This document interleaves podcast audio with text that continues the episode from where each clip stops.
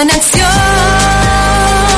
Porque es necesario que el país escuche desde diferentes ópticas la opinión de expertos en diversos temas del diario vivir. Su espacio de entrevistas y opinión. RTP 965 presenta Futuro en Acción. Con la participación de Joyce de Ginata y Giovanni Ginata.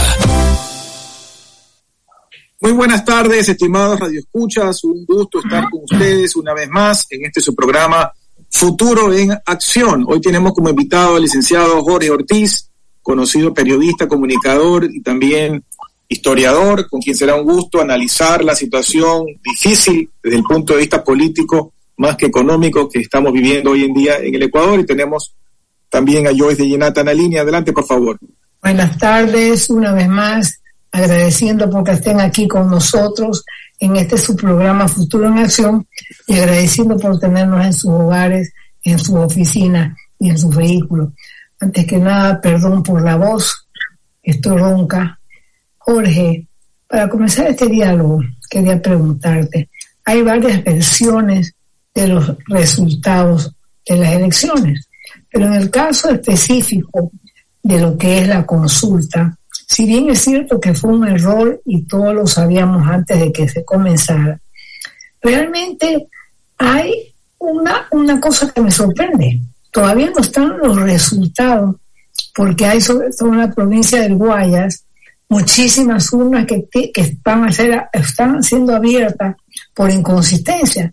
Y sin embargo ya dan por perdida la consulta, o sea que ganó el no y no el sí. ¿A qué se debe eso o es una mala impresión mía que no tiene valor? Joyce y Giovanni, buenos días, muchas gracias por la invitación.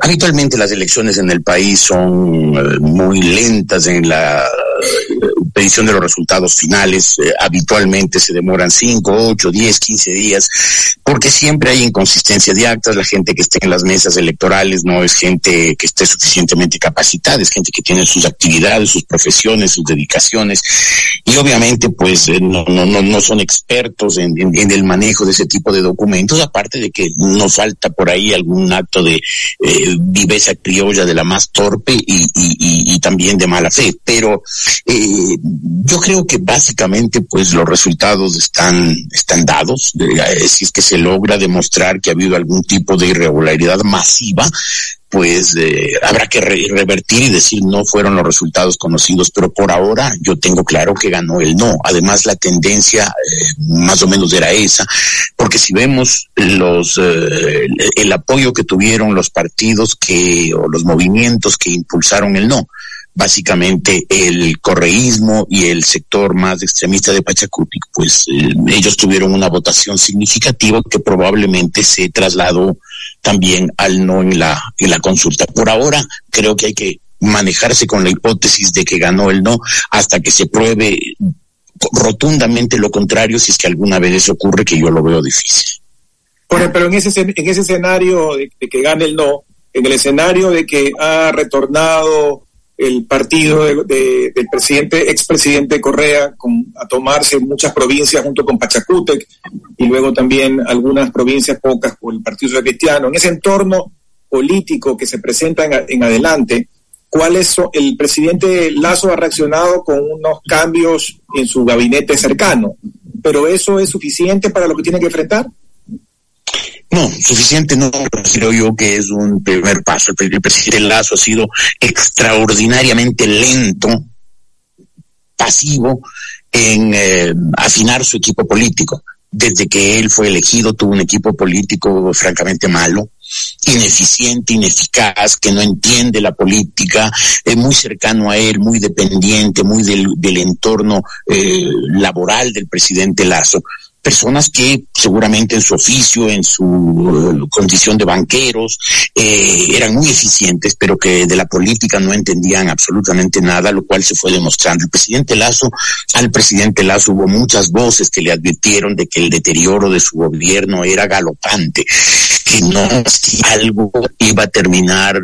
El presidente Lazo más reaccionó y fue necesario un no tan contundente en la consulta popular. Hasta ahora es 8 a 0. El, presidente perdió la consulta por otro a cero, es decir, goleada. Además de que su partido y sus movimientos aliados tuvieron resultados paupérrimos, peores, imposible. Y mientras tanto, la oposición más dura tuvo buenos resultados, con la excepción del Partido Social Cristiano, que se desbarrancó por el pacto que hizo Nebot con Correa, que fue un pacto contra natura y las consecuencias fueron que votantes habituales del Partido Social Cristiano le dieron la espalda. Yo creo que el haber cambiado el equipo político, el haber puesto un ministro de gobierno con seguramente mejor capacidad negociadora, de diálogo que el, que el ministro anterior, haber puesto un secretario general de la administración que probablemente llegará con todo el empeño de poner en orden la gestión del gobierno. Creo que es un buen primer paso. Ahora, el gobierno tiene que demostrar gestión. Es increíble que el año pasado, el 2022, se cerró con el presupuesto del Estado con bajos porcentajes de ejecución. En la mayor parte de los ministerios no se ejecutó el presupuesto. Es decir, o no había proyectos para hacer en un país necesitado de todo, o había proyectos que no los pudieron uh, hacer avanzar este año creo yo pues que el presidente a partir del cambio de gobierno, eh, de, de, su equipo de gobierno y a partir del resultado terrible que tuvo en, el, en, en, las elecciones del domingo anterior, eh, creo yo que pues el presidente tiene que empezar a, a impulsar una gestión pública rápida, empezar sobre todo con obra pública. Este país necesita eh, puentes, caminos, escuelas, eh, dispensarios médicos, alcantarillado. El presidente tuvo el mérito indudable, innegable, de haber puesto en orden las cuentas fiscales después del desastre que hizo el correísmo con sus gastos excesivos, con sus gastos irresponsables. Pero ya puestas en orden las cuentas, hay que utilizar el dinero público para beneficiar a la gente. Y eso es una misión apremiante para el gobierno del presidente Lazo. Pero, Jorge, ¿tú no crees que en economía hay un tema que es sumamente importante? Es el timing y la rapidez con que se hacen las cosas. ¿Tú no crees que hasta lo que ha ido de este gobierno, la lentitud, la falta de comunicación del presidente fue una autoinmolación para él o estoy exagerando? No, no, es, es así, es así, es precisamente eso, ¿no? El presidente se le puso demasiada importancia a poner en orden las cuentas fiscales, lo cual es básico, lo cual un gobierno responsable es lo primero que tiene que hacer, poner en orden las cuentas, especialmente que estaban, eh, cuando las cuentas estaban lo desordenadas que estaban desde la época del correísmo. Pero una vez hechas las cuentas fiscales, puestas en orden, el, el gobierno debió haber empezado una obra pública significativa en salud, en educación, en caminos, en vialidad, en, todos los ámbitos.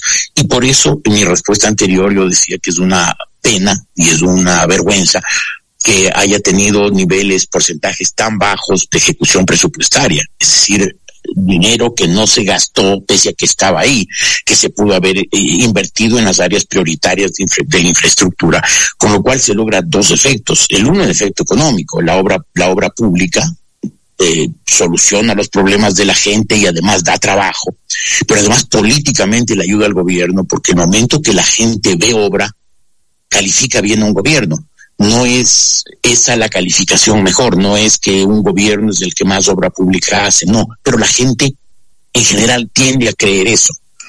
Eh, y, y, y, y, el gobierno del presidente Lazo hizo cosas muy importantes como poner en orden las cuentas, pero eso es una cosa que el hombre de la calle, el hombre de a pie, el hombre común no lo, no lo, no lo valora. Y ahora, pues es el momento de hacer la segunda parte, que es con ese dinero del, del, del, del de las cuentas ordenadas tienen que hacer obras que le lleguen directa y rápidamente a la gente. Por el, el, presidente, el presidente, expresidente Correa no hace ningún esfuerzo por ocultar sus intenciones de que el presidente Lazo se vaya antes de no termine el mandato. Inclusive él en algún tuit dijo cualquier conversación o cualquier negociación parte de que él anuncie elecciones adelantadas. Obviamente no es la intención del presidente Lazo irse, irse antes. También los, los radicales del movimiento indígena como el señor Isa también están hablando de que ya no van a seguir en ningún diálogo y, y llamarían próximamente a nuevas marchas. Entonces, en, ese entorno tan hostil, y entendería yo que estos enemigos políticos del presidente Lazo quieren que el, el, tiempo no pase para aprovechar esta cresta de la ola de, las elecciones. ¿Cómo, ¿Cómo puede defenderse de esto? A ver, em, eh, eh, está claro que la constitución actual, la constitución del año 2008 en Montecristi fue una, una constitución hecha por Correa para Correa poderes hiperpresidenciales, concentración del poder, creación de una serie de organismos absolutamente estrambóticos, bastante ridículos como el Consejo de Participación Ciudadana. Es decir, Correa armó una estructura jurídica para él. Esa es la constitución actualmente vigente. En esa constitución que hizo Correa no puso la figura de adelanto, de adelanto de elecciones. Entonces, el momento que Correa habla de que hay que adelantar las elecciones, se pasa de cínico pero si él hizo esta constitución y esa constitución no dice adelantar elecciones, dice muerte cruzada, que es otra cosa. Y eso lo puede hacer el presidente de la República si le parece conveniente o lo puede hacer el Congreso si tiene los votos para hacerlo. Entonces, lo que está haciendo el señor Correa es demagogia pura y dura, porque sabe que los seguidores de, él son en su inmensa mayoría gente de un nivel eh, educacional más bien bajo gente muy sensible al populismo, a la demagogia, al, discurso altisonante, al, al, ataque violento a los opositores y al establishment político. Eh, eso le gusta a la, a la, gente, a la masa, y Correa lo aprovecha, aún sabiendo que eso no se puede porque en su constitución eso no consta. Que Isa lo quiera es comprensible. El señor Isa, pues, es el líder de un movimiento que plantea el comunismo indoamericano. No es una frase inventada por nadie, sino por él. él. escribió un libro, el libro que se llama Estallido, y ahí habla del comunismo indoamericano como su objetivo. Eh, todo lo que ha pasado en el mundo en los últimos años que hizo que los sistemas socialistas y comunistas fracasaran, el señor Isandel le tiene absolutamente sin cuidado y él insiste en el comunismo indoamericano. Y él, obviamente, para implantar el comunismo indoamericano, tiene que terminar con la democracia liberal. Entonces, para terminar con la democracia liberal, tiene que tumbar a los gobiernos y es obvio que eso, eh, eh, eso proponga. El asunto es que el presidente Lazo tiene que, ante esa amenaza de Correa coaligado con Nebot, y por otro lado Liz Isa preparándose para volver a paralizar el país. El presidente Lazo tiene que estar preparado, tiene que tener primero un ministro de gobierno que se dé cuenta de ese peligro, que no crea que, que, que, se puede mantener el diálogo con todos los sectores. El presidente demostró su inocencia política, su absoluto candor político. El momento que después del paro brutal que hicieron los indígenas en junio del año pasado, estableció unas mesas de diálogo. Él creía que iba a lograr algo. Él creía que eso iba a garantizarle algún margen de tranquilidad al país. E, e, era una ingenuidad absoluta. Era evidente que el señor Isa lo que quería es sentarse en unas mesas para lograr concesiones y después decir que, las, que el diálogo no fructiferó y que por lo tanto se va a tomar la, eh, otra vez del centro del país, que es exactamente lo que está haciendo. Entonces el señor Lazo tiene que tener hoy un poco más de agudeza política, oír a quienes le, asesoran o, quienes le puedan asesorar eh, y, y, dejarse de, esos, de, de, de, esa ingenuidad de creer que con administrar la economía del país basta para tener el país en calma. Se le vienen tiempos duros. Correa, Nebot e Isa van a tratar de tumbarlo. Son tres líderes poderosos que lo detestan. Si él no se prepara, lo van a tumbar y será la, y será su casa sin pena ni gloria y a lo mejor hasta le caen juicios y termina perseguido o en la cárcel. Así es que el señor Lazo más vale que se dé cuenta de la realidad, deje de vivir las fantasías en que vivió los dos primeros años de su gobierno y entienda la magnitud de los peligros que afronta. ¿Qué opinas tú del resultado de las famosas mesas? ¿Tú no crees que el anterior ministro de gobierno que no queda tan ingenuo como demás. Este fue capturado por el señor Isa y tranquilamente no hubo diálogo, lo que hubo secuestro. Eso fue suficiente el presidente para darse cuenta dónde estaba. Es que no fue el ministro de gobierno el, el, el, que se portó ingenuo fue el presidente de la República, porque el presidente de la República fue quien le aceptó, le, le ofreció al señor Isa establecer estas mesas de diálogo. Quien participó en las mesas de diálogo fue obviamente el ministro de Gobierno y otras autoridades, pero quien no debió haber hecho esa concesión es el presidente de la República.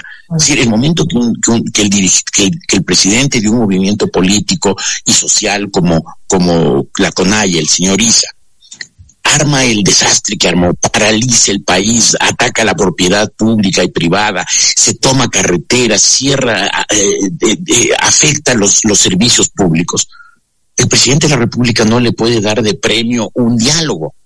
Tiene que ir a la fiscalía y presentar los documentos que demuestren fehacientemente los delitos cometidos por el señor Isa y sus, y, sus, y sus lugartenientes en esos días de paro. Pero no, el señor Lazo, sin entender la lógica, sin haber leído el libro Estallido, lo cual demuestra que es una barbaridad, no va a gobernar el país, lo va a ser el ministro de gobierno, va a ser eh, influyente en la política, tiene que, tiene que leer el libro Estallido para saber con quién está enfrentándose, en este caso el sector radical de Pachacuti y los líderes indígenas. Y eh, si hubiera leído el libro, no se hubiera sentado un minuto en las mesas, no les hubiera dicho a los ministros, no hubiera abierto ese diálogo. Pero candoroso como es, poco leído como es el presidente de la República, pues cayó en el juego, los ministros también se enredaron. Y obviamente está pasando lo que está pasando. Los, el señor Isa se prepara para volver al ataque y el presidente de la República aparecerá como el malo de la película porque no, en la negociación no les dio lo que, le, lo que esa gente exigía. Es decir, quedará él como el causante de un, de un estallido eh, que, que ya se sabía que iba a ocurrir en todo caso. Pero, pero Jorge, para poder hacer lo que tú sugerías al comienzo de esta entrevista, que es comenzar a dar luces a la población de cosas reales, tangibles, de obras, de carreteras, de hospitales, de que funcionen los pasaportes, de que funcionen las cédulas, las licencias, que muchos de problemas cotidianos se solucionen y que han estado lentos en solucionarse. Para eso hay que, hay que mejorar la gestión por un lado y hay que aflojar la billetera. No sé en estas circunstancias qué tanto tenga de billetera disponible, porque entiendo que mucho de lo que está en reserva no le pertenece al, control del Estado, sino a los bancos y demás, como para poder cumplir con esa, con esa demanda.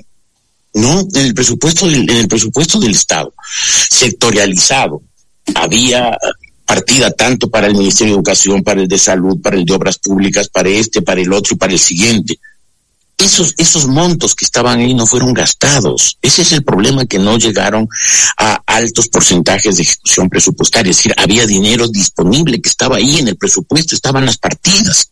Era cuestión de ejecutarlas. No lo hicieron. Las razones no las conozco, no tengo ningún vínculo con nadie del gobierno como para saber qué pasaba, cuáles eran las interioridades. Pero el, las cuentas fiscales ya estaban en orden, ya había dinero disponible. Además, se logró, el, el, fue un mérito del presidente Lazo, haber reinsertado al Ecuador en las, en las, en las corrientes del, del mundo financiero internacional. El Ecuador recibió créditos en buenas condiciones, no los préstamos chinos usureros que contrató Correa, sino eh, de los, de los organismos multinacionales de crédito. Es decir, había dinero para empezar a hacer obras para empezar a, hacerle ver a la gente que el gobierno no se quedaba en la primera etapa, que es poner en orden las finanzas, sino que pasaba a la segunda, con esas finanzas en orden vamos a hacer obras. Ahí se atoraron, eso no lo hicieron. Tienen que hacerlo ahora o se caen pronto. Oye, pero también, Jorge, el tema también que la gente está indignada es que por décadas, sobre todo en la época de Correa, ese Petroecuador y todo lo que son las Petros han sido la corrupción más descarada que puede existir. ¿Tú no crees que tiene que eso? ahora hay un, ministro que creo que es una persona correcta como es el, ministro Santos, pero tú no crees que tienen que acelerar esa solución de, porque sería reivindicar toda esta corrupción, este pus que ha salido de las Petros. Y yo los detalles de la corrupción no los conozco, no es un tema que a mí me es tan desagradable saber que, que nuestro país sufre tanto la corrupción. Yo, yo lo que creo es que hay decisiones políticas que hay que tomar en, en, en, macroestructurales, ¿no? Hay que, hay que atacar los problemas estructurales del país, los detalles de cómo está funcionando Petroecuador o, o, la corporación financiera o el banco de fomento, no, los conozco y creo que si no tengo un conocimiento eh, más o menos sólido de esos temas, prefiero no hablarlos. Yo lo que creo es que el presidente tiene que llevar adelante una campaña de lucha dura contra la corrupción. Eso además le conviene a él porque el momento que logre que no se fugue tanto dinero público por la corrupción, pues va a tener el gobierno más capacidad de hacer obra pública que va a beneficiar a los ecuatorianos y le va a beneficiar al gobierno. Yo creo que el presidente tiene que eh, ser claro en ese asunto y cambiar el rumbo errático, vacilante que ha tenido estos dos primeros años. ¿Qué pasa con la cantidad? una, una cuestión puntual porque, con respecto al riesgo país. Eh, el riesgo país sigue subiendo. Una amiga me acaba de mandar un mensaje de donde está ya en 1532 y ya está a la par de los tres peores de América Latina. Uno, uno, uno no entiende que el Ecuador, teniendo economías, una economía mucho más sólida que muchísimos otros países de la región, siga subiendo. Entonces, la, y el componente que está deteriorando este riesgo país, más que lo económico, sería toda esta inestabilidad política, ¿correcto? Sin duda, sin duda. Si fuera por, por las, por la línea política del presidente Lazo y por, y por las primeras, primeros dos años de su gestión eh, en el tema económico, el, el Ecuador debe, debería tener un, un riesgo país bajo y por lo tanto el costo de sus créditos, de su financiamiento también debería ser bajo en beneficio del Ecuador. Sin embargo, claro, el momento que hay eh, dos paros indígenas terribles, el del año 19 y el del año 22, se sintieron muchísimo más en la sierra que en la costa. En la costa llegaron los coletazos, una cosa mucho más marginal, pero en la sierra, en Quito, en Ambato, eh, se sintió con una dureza terrible y, los, y muchísimos negocios se desplomaron, mucha de la producción se desplomó. Eh, y claro, el momento que el mundo inter, de los negocios internacionales incluidas las, los, los, multinacionales, las multinacionales, las, las, organizaciones multinacionales de crédito, ven que en el Ecuador ocurre esto cíclicamente, que viene una enorme cantidad de gente del campo y con enorme violencia se toman las ciudades y el país se paraliza y el gobierno no reacciona. Pues dicen, ese país es un país inestable e inseguro donde no conviene poner el dinero. Y para colmo, si es que se ve que quienes deberían colaborar con el gobierno, eh, apoyando la democracia, apoyando la estabilidad. Eh, más bien juegan a lo contrario, al derrocamiento, a la, inestabilidad, a la inestabilidad. Pues obviamente la imagen que se da es de un país que no tiene salida y que es un país que no tiene futuro. Por ejemplo, el Partido Social Cristiano, ese es el caso que yo creo que más debe impactar internacionalmente. El Partido Social Cristiano es desde hace muchos años el mayor partido del centro derecha un, un partido que, si bien terminó siendo casi un partido cantonal de Guayaquil, pero podía eh, exhibir logros, eh, eficiencia en la administración municipal, un nivel de eficiencia muy por encima de las administraciones municipales del resto del país. Ese partido de centro derecha era absolutamente obvio que tenía que colaborar con un gobierno de centro derecha con el, como el del señor Guillermo Lazo.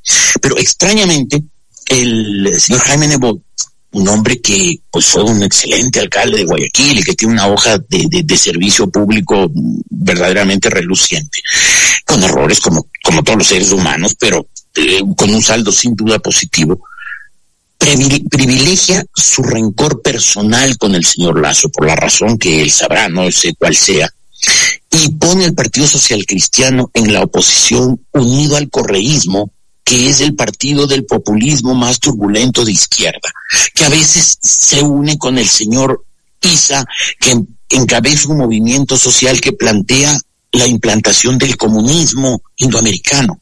Entonces, claro, dicen, ese país está enloquecido, ese país no tiene salida, no tiene salida política, no hay una manera de que haya estabilidad. Claro, el momento que además, que además en las elecciones son los dos partidos más radicales, más extremistas, el correísmo y Pachacuti, los que ganan. A su vez, el partido de gobierno tiene unos resultados tristísimos y el Partido Social Cristiano se desbarranca por ese pacto contra natura que hizo con, con, con Correa. Pues se ve un panorama muy peligroso en que dicen de aquí a dos años estarán el correísmo y sus aliados indígenas tomados del poder y quién sabe si no avanzando en un régimen de izquierda muy parecido o incluso tan radical como el venezolano y causando una conmoción política y social verdaderamente grave. Entonces, obviamente, el riesgo país sube, el costo de los créditos para el Ecuador sube, la inversión baja, la generación de empleo baja y, y el país se queda estremecido. Bueno, vamos a irnos a un corte y regresamos en unos minutos para seguir con este interesantísimo diálogo. Enseguida continuamos con Futuro en Acción. Futuro en acción. Ya estamos de vuelta con Futuro en Acción. Gracias por regresar con nosotros a este su programa Futuro en Acción. Para las personas que recién se enganchan, estamos conversando con el licenciado Jorge Ortiz, conocido periodista y comunicador, y hemos venido revisando la situación, sobre todo política del país. Jorge, yo tenía una pregunta con respecto al famoso Consejo de Participación Ciudadana y Control Social. Creo que ambos coincidimos que esto fue un invento macabro del correísmo, con miras a tener eh, otra institución eh, eh, rara para poder nombrar sobre todo todos los agentes de control, contralor, fiscal, etcétera.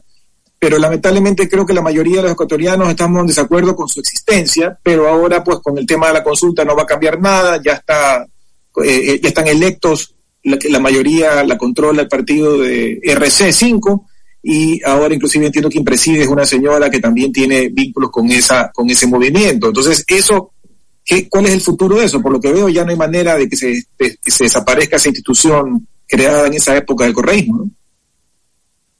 Bueno, esa fue otra de las debilidades de las, eh, de, de, las de la falta de resolución del presidente Lazo, ¿no? Yo creo que cuando él tomó el poder. Y seis meses después prácticamente había derrotado a la, a la, a la epidemia de coronavirus. Y estaba logrando resultados en, en, vacunación y en inmunización muy superiores a la de la inmensa mayoría de los países de América Latina, el presidente Lazo debió haber utilizado ese capital político, el capital político que, le, que resultante de ese éxito para eh, reforzar su posición y para debilitar a sus adversarios. Quizás ese momento era la muerte cruzada, de manera que se disolviera el actual Congreso en el que el pacto Correa-Nebot lo tiene al gobierno en minoría y armar una mayoría legislativa que le dé respaldo, el respaldo que necesita para gobernar. El presidente Lazo no lo hizo y pasó eso. El, el, el, Consejo de Participación Ciudadana es evidentemente un engendro diabólico del correísmo. Fue un acto de cobardía de Correa, que Correa lo que debió haber hecho es decir, a ver, yo mando y con toda la arbitrariedad que siempre lo caracterizó, decir yo nombro superintendente de banco, superintendente de compañías, yo nombro contralor, fiscal y todo. Pero claro, él quería mantener las apariencias de democracia y hacer eso pues no hubiera sido, no hubiera parecido democrático. Y entonces se inventó un organismo el que él lo controlaba para que sea ese organismo, el Consejo de Participación Ciudadana, el que nombre contralor, contralor, fiscal, superintendente, etcétera. Al final él puso en todos esos cargos quien él quería, pero tiró la, tiró la piedra y escondió la mano. No fue él, fue el Consejo de Participación Ciudadana.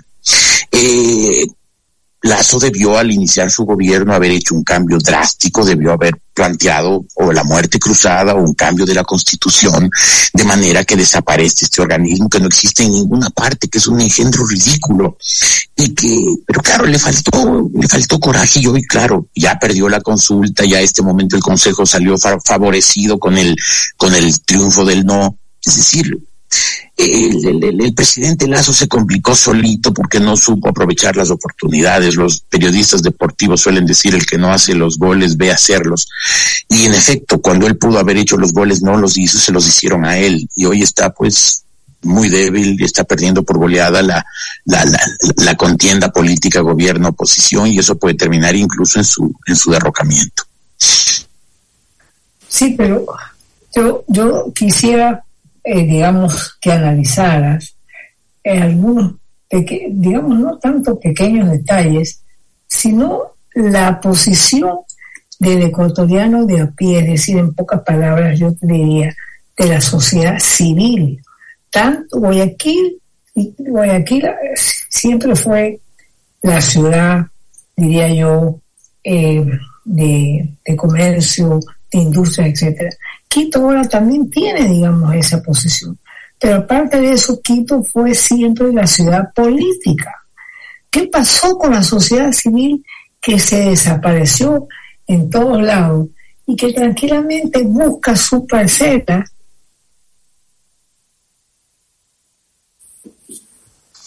A ver, yo diría que... Perdón, ¿se me escucha? Sí, sí, sí, sí te escucho. Sí, eh, a ver, em, eh, yo diría que Guayaquil tuvo un frenazo, evidentemente. fue durante mucho tiempo, durante todos los primeros siglo y medio de vida de la República, el, el, el, el gran centro del poder económico ya no lo es.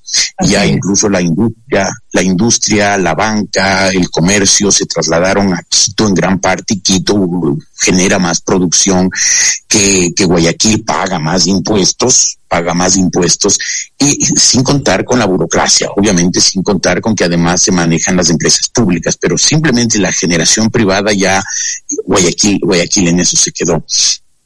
Y claro, eh, obviamente Guayaquil en este momento tiene una especie de, de, de, desconcierto, ¿no? Yo veo como que, a ver, en, alrededor de 1950, es decir, a mediados del siglo anterior, eh, hubo una... Eh, un, movimiento aluvional de gente hacia las ciudades ecuatorianas. Salió del campo, se fue a las ciudades, se movió de la zona rural a la zona urbana. Ese proceso de urbanización donde más se sintió fue en Guayaquil. Guayaquil tuvo una enorme inmigración de gente que llegó del campo y que se ubicó donde pudo, que donde pudo eran básicamente el pantano. Entonces Guayaquil necesitaba eh, esa gente, esas decenas de miles de personas eh, que vivían en condiciones muy precarias, necesitaban titularización, necesitaban que les den el documento de propiedad del, pedacito de tierra de pantano en el que vivía. Y esos fueron los años en que floreció el CFP, un partido populista que hizo de eso, del, del, del socorro a esa gente que había llegado en esa inmigración aluvional, hizo, hizo el partido con el que la gente se identificaba. Fueron los años de, Carlos Guevara Moreno, de Luis Robles Plaza y después de Don Asad Bucará. Una vez hechas las titularizaciones, se necesitaba gerentes para a esos a esas tierras, a esos pedazos, a esos lotes que no tenían servicios, que, que, les faltaba todo, necesitaban calles de acceso, supuesto, y necesitaban conexión a la red eléctrica, al agua potable, al alcantarillado, y para eso se necesitaban gerentes, administradores, y esos gerentes, esos administradores, los puso el Partido Social Cristiano. Fueron treinta y algo de años con León Febres Cordero y con Jaime de que fueron esos administradores que expandieron la, la, la, la, la gestión municipal para llegar a todos esos sectores anteriormente desprovistos. De pronto, eh, el Guayaquil pierde esa dinámica, o no, no, no pierde del todo, ¿no? sino que se lesiona, disminuye esa dinámica productiva que tuvo durante siglo y medio, que era el, el, el, motor el motor económico del país. Y simultáneamente el partido dominante, el partido que no solamente había ayudado a la gente de abajo en el tema de darle eh, servicios a sus lotes de tierra, sino que además hace un pacto más tácito que expreso con las clases medias e incluso con la burguesía. Y el Partido Social Cristiano se vuelve el partido dominante, pero de pronto renuncia a sus principios fundacionales. Se vuelve un partido populista. Si ustedes ven, pues la gestión municipal de la señora Cintia Viteri se pareció más al de Elsa Bucaram, a la gestión de Elsa Bucaram que a la gestión de León Flores Cordero era una gestión mucho más turbulenta, mucho más desordenada, caótica, populista, demagógica dejaron a esa gente, a la gente de Guayaquil, en, una situación extraña. ¿Quién nos representa? El Partido Social Cristiano pacta con Correa, deja de ser el representante. Y entonces la gente un poco busca soluciones eh, especiales. Siempre en situaciones de crisis la gente busca soluciones extremas, busca redentores. ¿Y cuál era el movimiento político que planteaba una especie de redención? El correísmo reivindican la figura de Correa y, logran eh, impregnar en la mente de la gente la idea de que antes estábamos mejor. Y entonces eh, gana el partido, gana el, gana el correísmo, desplaza al Partido Social Cristiano. Y este momento quienes durante décadas, durante generaciones, votaron por el Partido Social Cristiano o, por movimientos afines cercanos, ¿no? Creo pudo haber sido en las elecciones anteriores, antes pudo haber sido el partido que tenía el señor eh, eh, Álvaro Novoa, gente que votaba por eh, posiciones de centro o de centro derecha que de pronto se quedaron desubicados. Este es una situación, esta es una situación muy extraña para Guayaquil, muy nueva para Guayaquil. Y, y creo yo pues que la sociedad guayaquileña tiene este momento que hacer un, una introspección, decir qué tenemos que cambiar, cómo podemos cambiar para volver a ser el motor económico del país, para volver a tener, eh, sentirnos representados por nuestras autoridades, que la gente no vote por eh, movimientos y grupos de posiciones extremas como es el, el, el. Y, eso incluso mucho más que Quito, porque Quito ya durante varios años ha tenido administraciones de esa línea, no nos olvidemos que aquí fue alcalde el señor Augusto Barrera, en la época correísta y él era también correísta, es decir, ya eh, después el, el señor Yunda y después del señor Guarderas han sido un poco seguidores de, de esa línea pero lo de Guayaquil sí es completamente nuevo y si bien en Quito no hizo esa introspección ¿no? y, y, por eso en esta elección hizo también todo mal y hubo una multiplicidad de candidatos que permitió que ganara eh, otra vez con el 20 y algo por ciento un candidato correísta, pero Guayaquil eso es cosa urgente. Guayaquil siempre ha sido un lugar donde ha habido gente muy talentosa, gente muy comprometida con el futuro de su ciudad, muy patricios muy preocupados por su, por, por su ciudad, gente muy emprendedora, muy dinámica, con una mente empresarial abierta al mundo.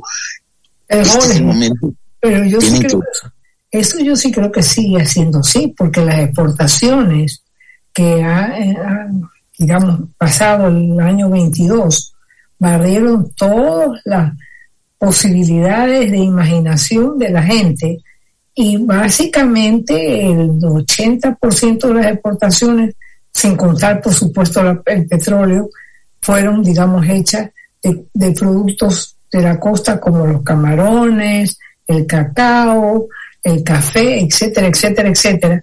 ¿Tú no crees que por eso no se puede ver tan reflejado ese tema? Las multinacionales efectivamente están en Quito. Entonces se puede evaluar más eso.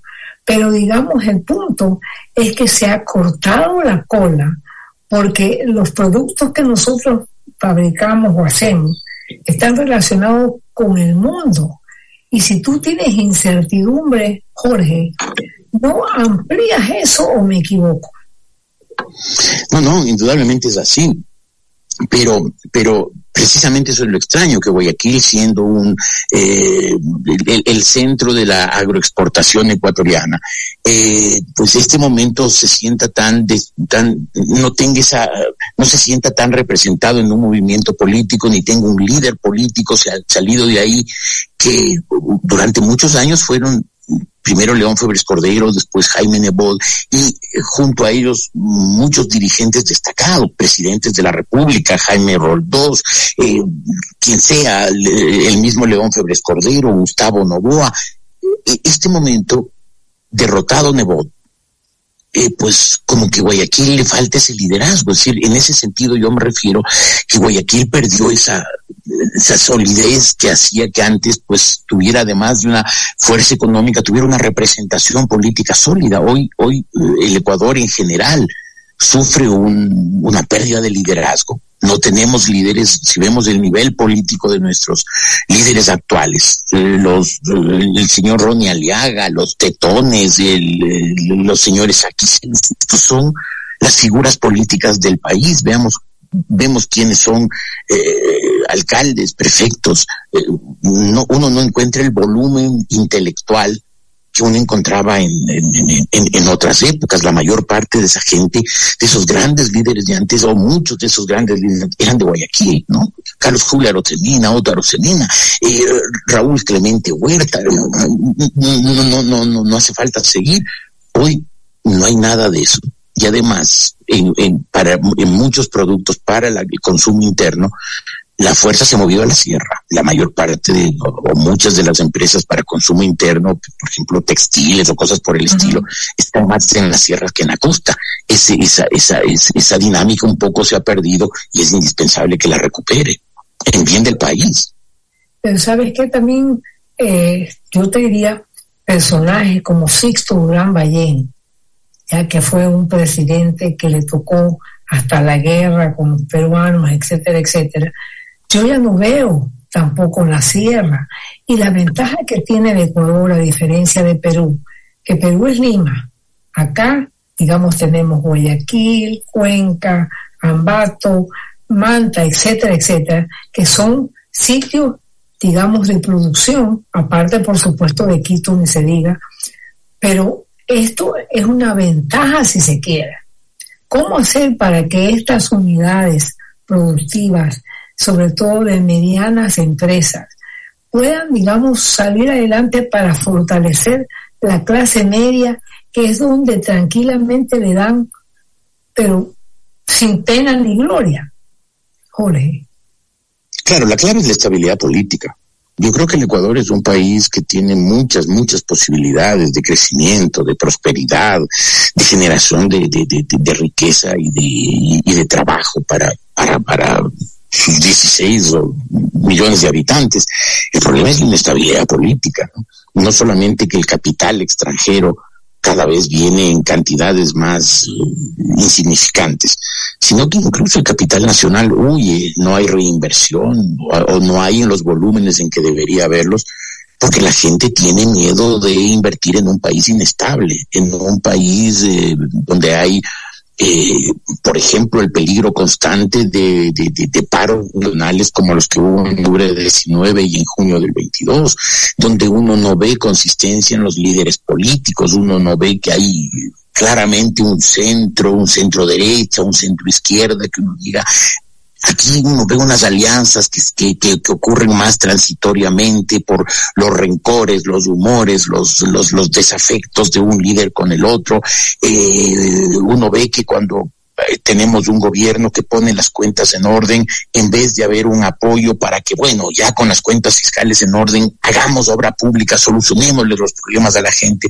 Más bien lo que ve es que a ese gobierno le quieren caer todos y que el mismo gobierno se maneja mal, no, no, no encuentra eh, cómo transmitir su la bonanza económica en bienestar para la gente y los partidos de oposición y los líderes de oposición se dedican a tratar de, tumbar y nadie sabe si de aquí a tres meses eh, vamos a seguir con, con este gobierno o este gobierno ya se cayó, vino un interinazgo, pusieron a alguien, convocaron otra vez elecciones, nadie sabe a dónde vamos.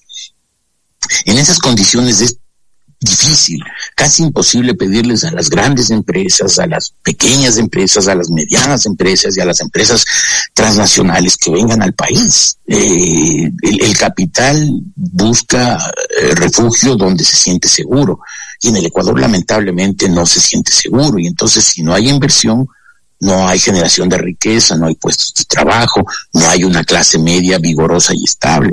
Tenemos una clase media que cuando de pronto durante una cierta época el petróleo tiene precios altos, digamos dos o tres años, hay gente que pasa del proletariado, sube a la clase media, pero todavía no termina de estabilizarse en la clase media cuando baja el precio del petróleo, vuelve a sus niveles normales y esa gente se desbarranca porque no ha logrado afianzarse en la clase media porque no hay una economía estable que le permita a la gente subir y quedarse en, posiciones de, clase media, de consumo yo creo que mientras no solucionemos los problemas políticos, mientras no tengamos una, una clase política responsable, mientras no tengamos estabilidad política, certezas políticas, que elegimos un gobierno por cuatro años y ese gobierno se queda a los cuatro años, no se queda diez y medio como Correa, ni lo quieren tumbar al, año y medio como a sino que se queda los cuatro años, cumple su mandato, trate de hacer las cosas lo mejor posible.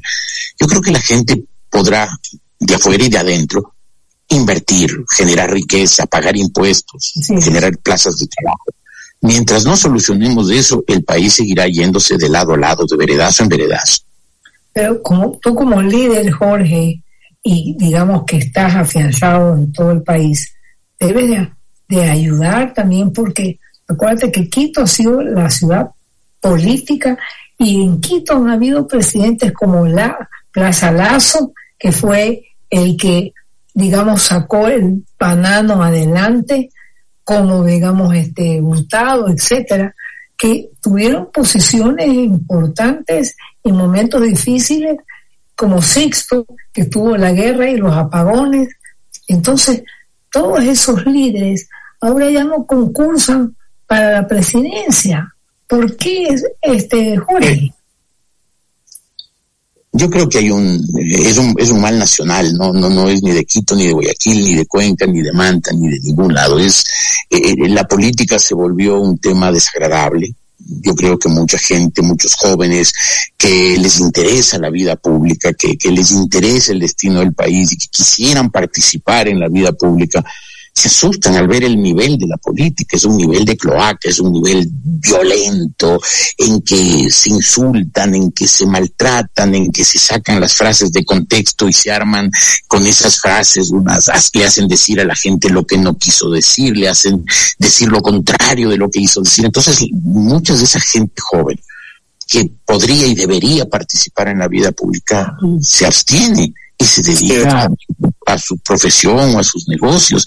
Y, insisto, mientras no logremos una política estable, una política de, buen nivel intelectual y sobre todo de buen nivel humano, en que entendamos que no hay enemistades, sino rivalidades, pero rivalidades entre personas que todas quieren, aunque desde eh, visiones distintas quieren el, lo mismo que es el bienestar del país. Mientras no entendamos eso y nos y hay esa bronca, esas divisiones que tanto fomentó Correa y siempre fomentan los líderes populistas porque el populismo cosecha cuando hay divisiones pues mientras sigamos así divididos, llevados por líderes turbulentos, demagógicos, que dividen a la sociedad, va a ser muy difícil. Y la, pena, Jorge, es que lamentablemente la cloaca, el círculo vicioso hace que más bien lo que se lo que se perpetúe y crezca más bien en la cloaca y la gente buena que quiere el bien del país, como tú bien dices, no se, no se mete a pelear, no se mete a involucrarse y las cosas se van empeorando.